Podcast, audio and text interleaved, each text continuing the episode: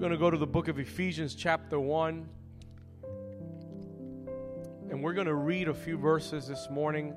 We're going to read verse 16 through 19. And I'm, I want to encourage you to have your, your notes out, your pen, paper out.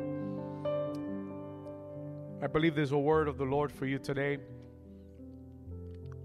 For a few weeks, the, the Lord has pressed in my spirit to speak to you about the spirit of revelation and wisdom. Amen?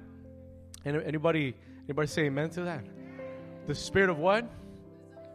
The spirit of wisdom and revelation. Amen. We're going to speak today about the spirit of wisdom and revelation. For a few weeks, we've been talking about the renewal of the mind. And uh, how many of you remember two weeks ago we spoke about the leaven of the mind? Amen. Remember that? The leaven of the mind. And uh, how many of you were blessed by that message? How many of you received that word? One of the keys to this series of teachings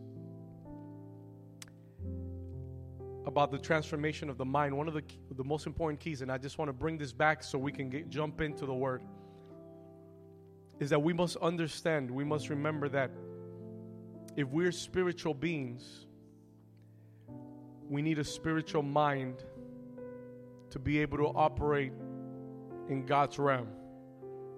Amen? we have a great challenge because we're spirit, but we're also flesh. And that is the conflict that we have. That's the battle we have. A lot of times, you know, our spirit knows what we should be doing, and our flesh and our emotions are leading us the opposite direction. But the success of the believer is to every day be transformed in our minds, to be renewed in our minds, and to begin to operate with the spiritual mind, the mind of Christ. And the more we're able to do that, the more success we'll have in the kingdom of God. Amen. Somebody, everybody, still here with me? So this is an important uh, principle that we have been talking for the past few weeks, and we've talked about the necessity of our minds to be liberated, of our minds to be renewed, and our minds to be transformed. Amen? And today, God wants to take us one more step further into learning that just as the natural mind, listen to this, the natural mind makes decisions based on information the spiritual mind makes decisions based on revelation. And today, what God wants to do is He wants to give you the spirit of revelation and wisdom. I am praying that you will walk out of here today filled with the spirit of revelation and wisdom so that your so that your spiritual mind can be enlightened so that you can see things in your life in a different light, with a different perspective. And so you can make decisions in a different way than you've done them until this day of your, of your life. That you can begin to be led by God as you make decisions. Amen? Are you here? Amen. Father, we ask you this morning, Holy Spirit, that you would speak to us from your word. We ask you that you would reveal the word to us today that everyone in this place can receive the spirit of revelation and wisdom. Can you lift your hands for a second and just ask the Lord for that this morning? If you would ask, if you're hungry for it, He, he will give it to you. And just say this morning, Lord, give me the spirit of revelation, of wisdom and revelation. Come on, ask the Lord for it. Ask the Lord. You need it. You need it in your life. Ask, ask, and you will receive. Father, speak to us from your word, we pray. In Jesus' name. Amen. Let's go to Ephesians chapter 1, verse 16. The Apostle Paul says, Do not, I do not cease to give thanks for you, making mention of you in my prayers. He's talking to the church of Ephesians, of the Ephesians. Again, he says, I do not cease to give thanks for you. And every time that I mention you in my prayers, I ask God, the Lord, uh, the Lord of our Lord, the God of our Lord Jesus Christ, the Father of glory, I ask Him that He may give you the spirit of wisdom and revelation in the knowledge of Him. Verse 18 The eyes of your understanding be enlightened, that you may know what is the hope of His calling and what are the riches of the glory of His inheritance in the saints. Let's read that verse again. Verse 18. He says, I am praying that the eyes of your understanding, say with me, the eyes of your understanding. He prays that they be enlightened, that they will come out of darkness and that they will be enlightened. And he says, that you may know what is the hope of his calling and what are the riches of the glory of his inheritance in the saints. We're going to finish in verse 19. And what is the exceeding greatness of his power towards us who believe, according to the working of his mighty power? And the church says, Amen and amen. Look at your neighbor and say, Today God will give me a spirit of wisdom and revelation. Come on, look to somebody and say, Today God will give me a spirit of wisdom and revelation in Jesus' name. Amen. You may be seated this morning. Amen. And amen. God wants to take us a step further today. He wants to draw us a step further into understanding our spiritual minds. And a moment ago, I told you the natural mind, the natural mind, we have been learning for the past few weeks, makes decisions based on information, natural information. And I've given you examples of this in the past few weeks. And there are things by, for which we need the natural mind. There, there are things that are natural that we need the natural mind to make decisions. And we do that based on information. But when we talk about the mind of Christ and when we talk about our spiritual being, we cannot guide our spiritual lives based on natural information. I'm going to say that again. We cannot guide our spiritual lives based on natural information. That is a mistake. And say, say with me, revelation. Revelation. Why revelation, Pastor? What does it mean that, what does it mean that our spiritual minds need to be led and guided by revelation. What does that mean? Listen to this. They are spiritual truths that are hidden to the natural mind.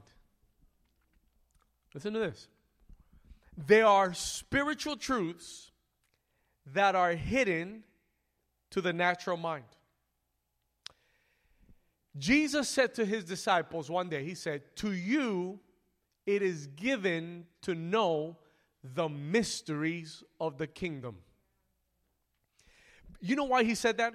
Because when he would preach, he would preach in parables. And many people that would hear those parables would listen to the illustrations, but they would not understand what they meant. And a lot of times the disciples were going to Jesus and saying, What does that mean? And he said, Do you not know what this means? And that's why the scripture says that many having eyes do not see, and having ears do not hear, because God has put in spiritual truths in mysteries. They're accessible to everyone, but not everyone can get them. And that's why you have a lot of people come into a service, hear a sermon, like I've said in the past few weeks, and they could hear it and still not get it. Because their brain got the information, but their spirit did not get the revelation. Are we here? And you, know what's one of the problems in the church? We have people in the church full of information. There is people in the church sitting in our in our chairs and I'm talking about in general, not in this church, I'm talking about in general in the church. They sit and they think they're good because they're full of information. But information does not change your life. Information does not transform you, it doesn't change you. Are you here? Information just fills your brain. Information is good, information can expand your knowledge. But if you're looking for transformation, what you really need is revelation. Because revelation is what changes us. And what you have to understand is that the kingdom of God is a mystery. The kingdom of God has been hidden. There are spiritual truths that cannot be comprehended with the natural mind. They cannot be taught, they have to be revealed. Is everybody here so far? It's going to get better. It's going to get better. So there are spirit, listen to this, there are spiritual truths that are hidden to the natural mind, and for you to be able to understand them and operate in them, you must they must be revealed to you. Let me give you a biblical example of this. The Bible says that one in the book of Acts that there were a group of uh, young men who had seen Paul rebuking demons and casting out demons. And they probably had the right information on how to do it. But they did not have the revelation of the authority of Christ in their lives. So, what did they do? They tried to replicate it. They went out to cast out demons and they said, We bind you, we cast you in the name of the Jesus who Paul preaches. Get out. And the demons looked at them and said, I know Paul, I know Jesus, who are you? And it says that those demons went after these young men and they gave them a beating. They beat them down, they beat them up. What does that show me? That shows me a lot of people in the body of Christ who have the information. I have the formula, but I have no revelation of it. And when I try to do it, it doesn't work because it doesn't work through information, it works through revelation there needs to be an understanding in the spirit. It has to be revealed to you. And when it is revealed to you, you can understand it and you can operate in it and it will work for your life. Anybody here with me? Come on, give the Lord a hand clap if you know what I'm talking about. Come on, lift up your hand and say, Lord, give me the spirit of wisdom and revelation. Paul writes to the church of Ephesians and he says, I pray for you. He knew that the church of Ephesians, and by, by the way, this is one of Paul's, they call this letter of the Ephesians, this book of Ephesians, they name it Paul's top letter in the Bible. This is it. This is the pinnacle of revelation. Out of all the, the letters in the New Testament, this is it. The book of Ephesians is the top of the top. If you don't have the, the spirit of revelation, that book of Ephesians doesn't mean anything to you. It's just like your brain is going to go like in circles. But he prays for the church of Ephesians who were battling and who had a lot of strong spiritual battles because they were in a in an area where there was a lot of cultural influence and a lot of political influence and a lot of influences and he teaches them about warfare and spiritual warfare. He teaches them a lot of things, but he says, I am praying for you that God will give you a spirit of wisdom and revelation. You know what I feel today as a pastor in 2021 in the, in the United States of America? That the church of America and the church around the world needs the spirit of wisdom and revelation more than ever before. We need it. Why, Pastor? Because there's a lot of confusion, because there is a lot of deception, because there is a there, there's a lot of tricks tricks by the enemy being put out, and people don't know what they believe. I saw, my God. Yesterday I was reading an article. Listen to this. Listen to how crooked and how deceptive things are getting today. An article about a church that opened up in San Diego, California, where the pastor is married to a porn star. Okay, listen to this. And they pastor the church. She is a porn star. And they are they started a church talking about a church for sinners by sinners. And everything else is painted like a good Christian church. But basically, they're saying, you know, come as you are, and, and whatever you're doing, it's okay. And, you know, God loves you and He will save you, and all of this. But you know what is happening? And, and believe me, people are going there. Sounds like the right message. And if you don't have revelation and wisdom, you're going to be deceived by the enemy. Jesus said, In the last days, many will be deceived. There are going to be so many things that are going to look like the truth, but are far from it. That if you don't have the spirit of revelation and wisdom, you're going to be fooled and deceived. Many of the elect are going to be deceived because they lacked revelation and wisdom. Is everybody still here? Paul says to the church of Ephesians, I pray that God will give you the spirit of revelation and wisdom. You need it. You need it. Pastor, what is the spirit of revelation and wisdom? I want to give you a definition. Let me give you a definition on the spirit of revelation and wisdom.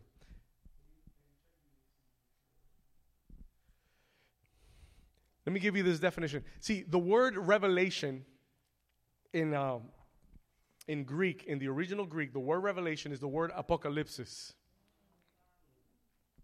Now, I want you to understand this. This word, you know, we hear apocalypsis and we already think about the end times. And that word has nothing to do with the end times. Nothing. The original word has nothing to do with the end times.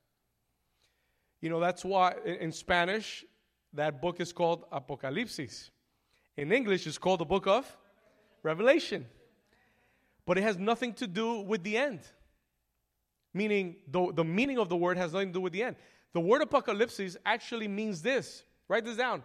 That word apocalypsis means to remove the veil. That's what it really means. To remove the veil, to uncover what was hidden.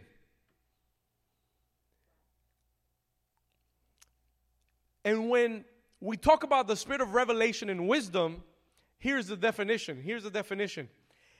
This is the definition that the Lord gave me for you. It is, div- it is divine access. The spirit of wisdom and revelation is divine access to hidden spiritual truths. I'm going to say that again. The spirit of wisdom and revelation is divine access to hidden spiritual truths that once you receive them, they allow you to walk in a greater reality. Here we go, one more time. See, again, the spirit of wisdom and revelation is divine access to hidden spiritual truths that once you have received them, they allow you to walk in a greater reality.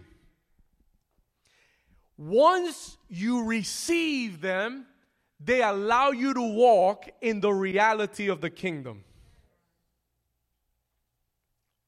Once you have the spirit of revelation and truth and you begin to have access to divine spiritual truths, the access to those truths empower you to walk in a different reality. The reality of the kingdom. And that's what God wants from us to walk the reality of the kingdom on the earth, to bring the reality of heaven to the earth. Anybody say amen to that?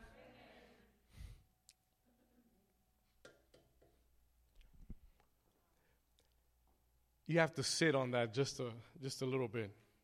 You, you can't just write it uh, and say, "Okay, what's next, Pastor?" No, no. You got to sit on it and chew on it. You know those people that like to just swallow the whole meat? You got to chew it, chew it, chew it. Get the juices out. If you swallow the whole thing, you won't taste it. Right?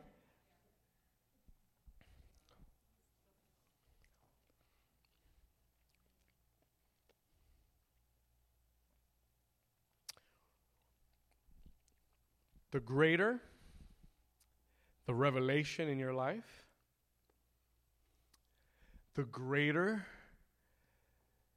the faith that you can operate in.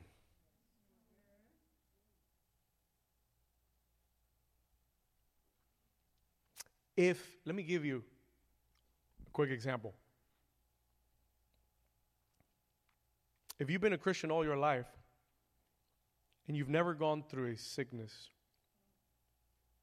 and all of a sudden you come across a diagnosis that is really difficult, and all of a sudden you begin to look at Scripture and you begin to see that He is a healer.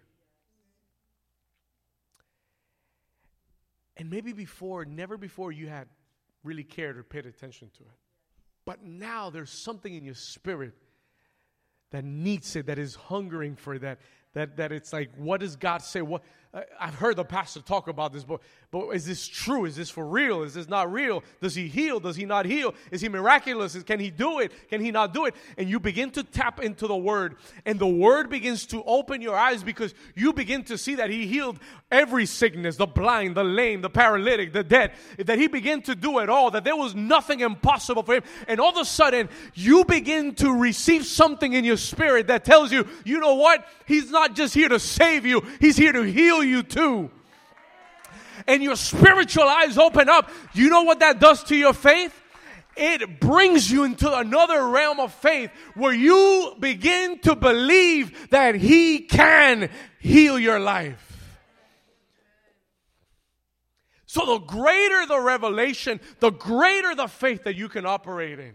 Why do people lack faith to fight battles in their lives? Because they don't have a revelation of what God can do in their lives because they're looking at it through their mental eyes. They're looking at it with information. Oh, the weather is bad. Oh, they said it was going to be rainy. Oh, this windy, 15 miles per hour. Oh my God, the, the, the, the waves are like 10 feet high. Oh my goodness. And they said it was a hurricane. Oh, we're going to die. That's your natural mind processing information. But when you have a revelation from the Spirit of God that tells you that you have authority over the wind and the ocean, and you have authority over principalities and demons and powers of darkness, darkness. Like Paul says to Ephesians.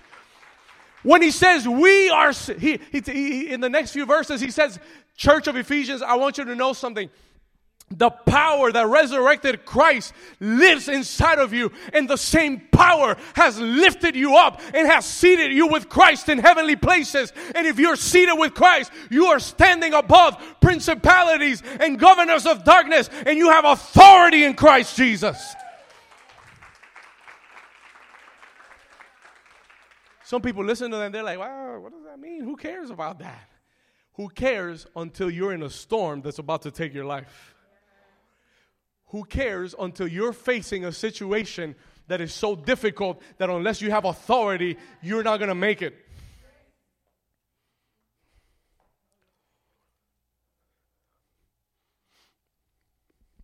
Say with me the spirit of wisdom and revelation.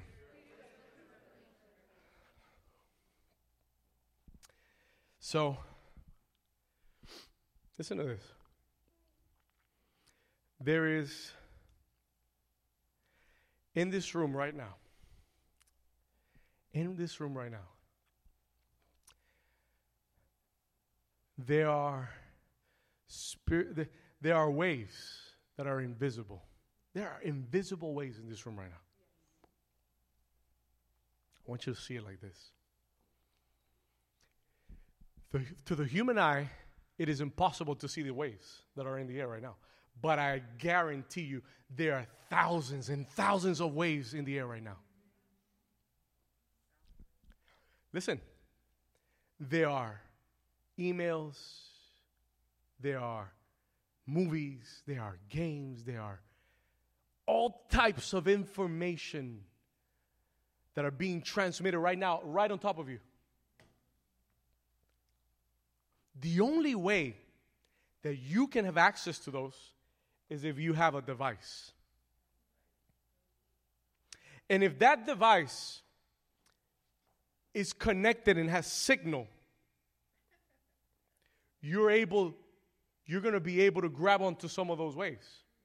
But then you need not just a device and not just a signal, you need specific applications.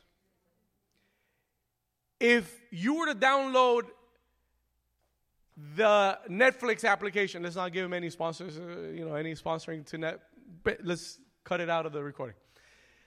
If you were to download, I'm kidding, if you were to download that Netflix application and you have a subscription to that application, you'd be able to download from the waves that are right over you any any movie, any information that is going around you.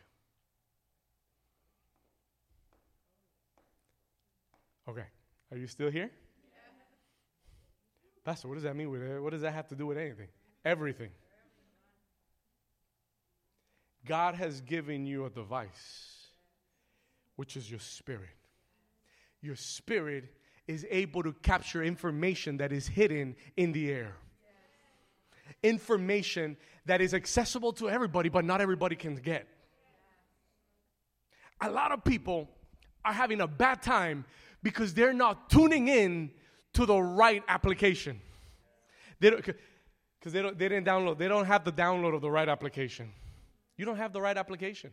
Some of you have a device, but all you could do is make emergency calls. Has that ever happened to you? Have you ever had like no no service and all you could do is put an emergency call? There's some Christians like that. All they know how to do is pray when they're in an emergency. All they can do is do emergency calls. But God has so much more to install in your spirit. There are so many applications that He wants to download in your spirit so that you can have access to things that other people can't have access to, so that you can make decisions, so that you can have understanding of things and operate in things and in ways that other people cannot do it, and you can be successful in the kingdom of God.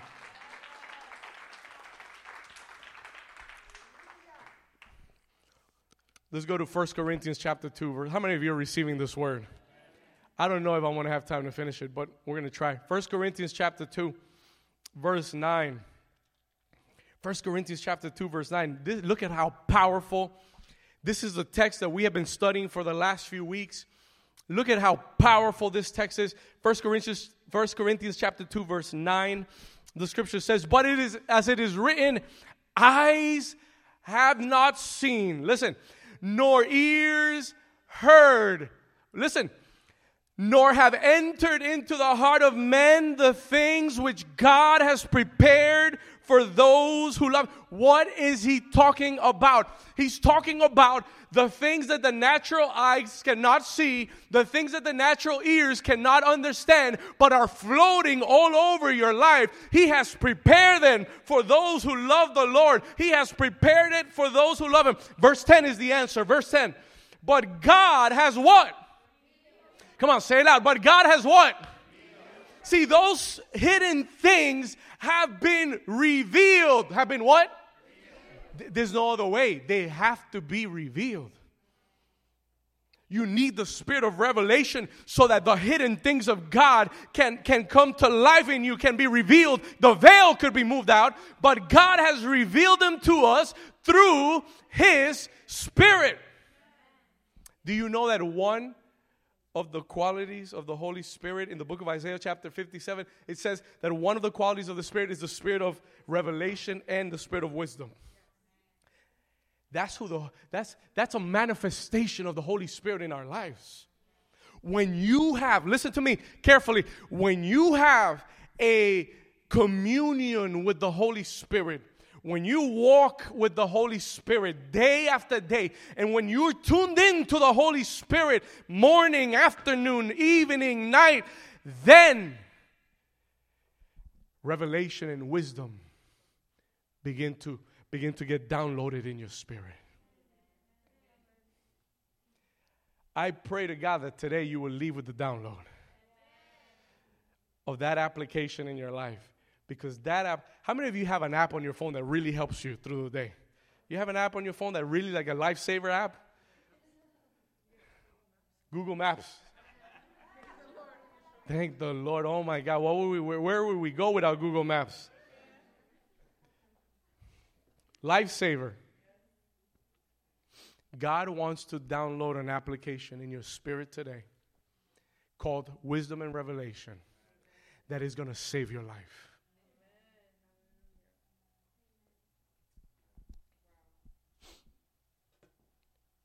But it has to be by the Holy Spirit. He is the only one that could give us wisdom. We're not talking about human wisdom, we're talking about divine wisdom.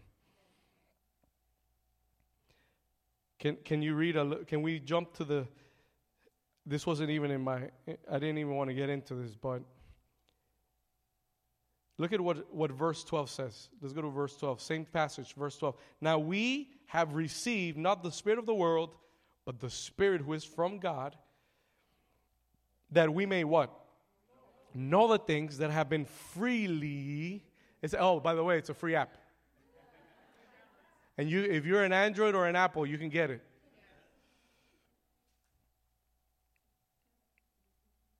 It says that, but the Spirit who is from God, that we might know the things that have been freely given to us by God. Verse 13. These things we also speak, not in words which man's wisdom teaches, but which the Holy Spirit teaches, comparing spiritual things with spiritual. But the natural man does not receive the things of the Spirit of God, for they are foolishness to him, nor can he know them because they are spiritually discerned. But he who is spiritual judges all things, yet himself is rightly judged by no one. For who has known the mind of the Lord that we may instruct him? But say it with me, say it loud. But we, come on, say it loud. But we have the mind of Christ not with spiritual, not with manly wisdom. We didn't come to teach you with manly wisdom. He says with spiritual wisdom, the one that comes from from up, up, up high, the one who comes from above. Okay.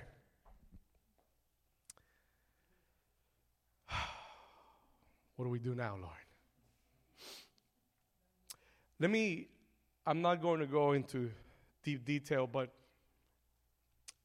I'm going to leave you just enough hungry so you could watch the online service, okay? I'm going to give you two practical areas where the Lord told me to apply because this is an application that you're going to download. An application is good if you use it, if you apply it to something. Spirit of revelation and wisdom is the, is the, is the app, but how do we use it? I want to show you two areas in which God wants you to use this, this spirit of wisdom and revelation. The first one, please write this down. I'm going to be brief. The first one, it is in the knowledge of God. In the knowledge of God.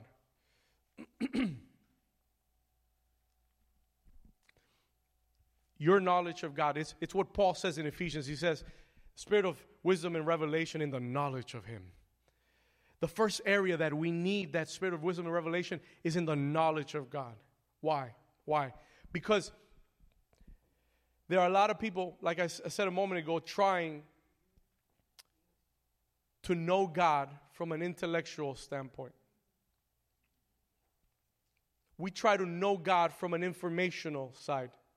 A lot of people know God because they've read about Him. A lot of people know God because they've been in church for a long time and they heard a lot of information. But I learned something that all of that knowledge is superficial. All of that knowledge is worthless. It doesn't change you, it cannot change you. That what really transforms us is when we have a revelation of who God is. I want you to turn with me to Matthew chapter 16. Let's go there. Matthew 16, verse 13. and I want you, you know this passage, but I want you to understand it now. Jesus comes into the region of, of Philippi and he asks his disciples, now, mind you, they've been walking with him for years now. And he asked his disciples a question. He said, Guys, who do people say that I am? Who are people saying that I, who do they say that I am? And they answered because they had the what? Information. They had the knowledge. They answered. They said, um, uh, some say you're John the Baptist. Um, on Instagram, they're saying you're Elijah. On Facebook, they're saying you're Jeremiah. Uh, you know, other people are saying that you are, uh, you know, a prophet. Okay, wonderful. Next verse. And he said to them, All right, now more importantly, you know who other people say that I am. Now, the question is, who do you say that I am? And the Bible doesn't tell us exactly how long it passed until somebody answered, but I imagined there was a silence in the room. I imagined that when he asked them, Who do you say I am? I imagined there was radio silence. And all of a sudden, the most outspoken one of the 12, Peter, raised his hand. Ooh, ooh, ooh, ooh, ooh. Me, me, me, me, me, me. Verse 16. So Simon Peter answered and he said, You are the Christ, the Son of the living God. Now, time out. You're like, Pastor, we don't know that. It's simple, it's easy. Let me tell you something. Until Peter says it, no one had ever said that about Jesus. Nor Jesus has said it about himself. He had never said that about himself. He had never told them, I am the Son of the living God. He had never told them, I am the Christ. They, he was called the Son of Men in reference to David's son, but he, he never referred to himself as the Son of God.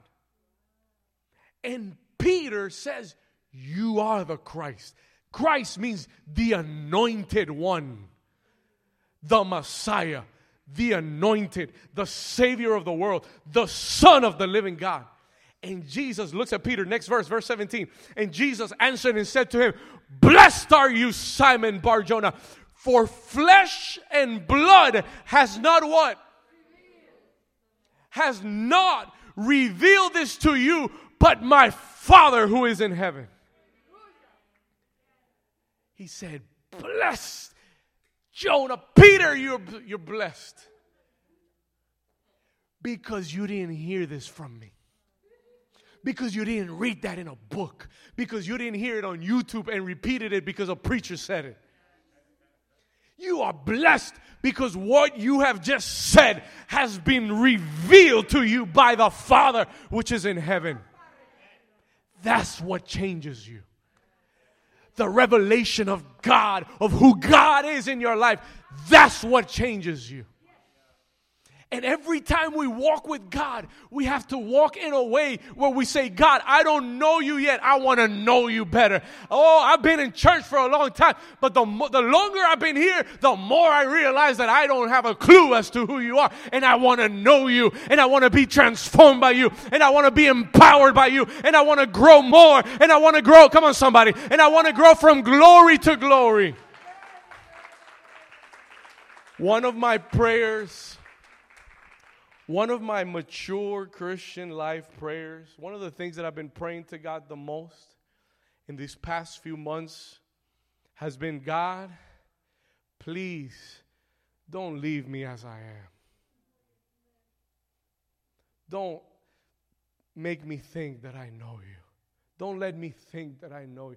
Don't let me fool myself to thinking that because I've been here so long that I know you. Don't leave me as I am. Let me see you face to face. Because I know that if I see you, I will be transformed into your image. That's one of my prayers. It's one of the things I ask the Lord the most. And Jesus says to Peter, Oh, Peter, this has been revealed to you by the Father. And because you have this revelation, next verse, quickly. And because you have this revelation, I say to you that you are a rock. And on this rock, I will build my church.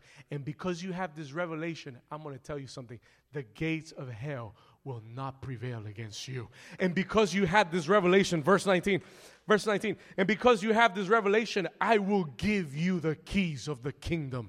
And because you have this revelation, whatever you bind on earth will be bound in heaven, and whatever you lose on the earth will be loosened in heaven. How many of you say amen? Why? Why did he tell Peter that? Why? Why? Why? Why? Because Peter had that revelation. And whenever you have revelation about anything in the kingdom, there's a higher level of authority over your life. There's a higher level of operation over your life. There is a greater faith in which you begin to operate. He says, You're not just going to be anybody in the kingdom, Peter. That revelation that you just gave, that revelation you just you just proclaimed is opening up the heavenly realm to you so that anything that you bind in the heavens will be bound on earth. That revelation is giving you keys to the kingdom. That's why we need the spirit of wisdom and revelation. Listen, when you read the word of God, you need the spirit of wisdom and revelation. Don't read the Bible like, a, like another book that you got assigned to read. Don't read the Bible like a, like a historic book. You've got to come to the Bible like it is the living Word of God. And you've got to ask the Spirit of God and say, Lord, give me wisdom and revelation that when I read the Word, that, your, that the life of God may enter into my spirit, that you would open the eyes of my understanding, and that I will be able to make decisions based on your Word. Is anybody here with me? Can you give the Lord a strong hand clap if you're understanding? I don't have time to finish. Listen to part dos in the Spanish service. It's coming. But we're going to pray today. I'm going to ask you to give me the piano. We're going to pray right now. I want to ask you to stand, if you may, for a moment. And we just have a few minutes left, but I want to pray. The worship team, if you could come up. I want to pray for those that say, Pastor, I need the spirit of wisdom and revelation in my life.